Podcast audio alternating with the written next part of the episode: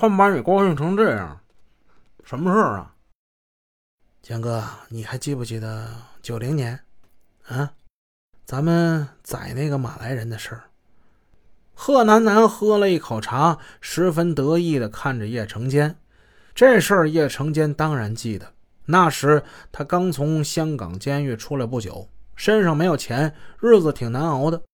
有一天，贺南南就兴冲冲的过来找他了，说从吉隆坡来一华侨，这人赌性很大，要他去凑一局，狠狠地宰马来人一把。按照计划，叶成坚带着虾仔先到麻将馆等候，贺楠楠就陪那马来人来了。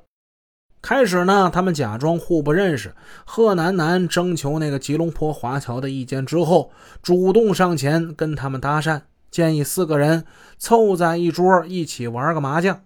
叶成坚呢，一开始推说不干，说他很少玩麻将，咱们玩别的好不好？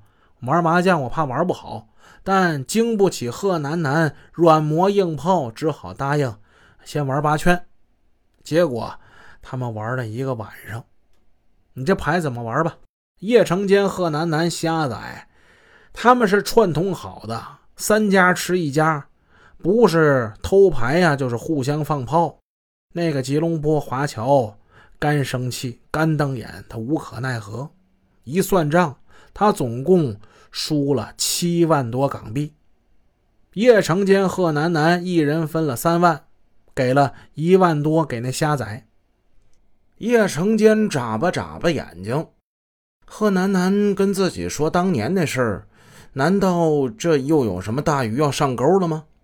怎么，又出老千呐？你有肥猪吗？叶成坚还是挺高兴的。出老千设局行骗是最令叶成坚感到高兴的事之一，他觉得这么干能显示自己的智慧与谋略。坚哥，人找着了，嗯，一个姓刘的台湾人，这回这肥猪可够肥呀！据说这姓刘的呀，家是做汽车生意的，他家没有一千万也得有八九百万呢。说到这儿，贺楠楠狡黠一笑，接着他又开始眉飞色舞的把他如何在赌场里认识那刘姓台湾人，还有那刘姓台湾人是如何的好赌，把这些事儿都跟叶成坚说了。好啊，那就干他一票啊！听说钓到一大富豪，叶成坚再也装不出那波澜不惊的模样了。阿南，阿南，你先把他盯住啊！最好这两天把他诱到珠海去，咱们在那儿给他设局。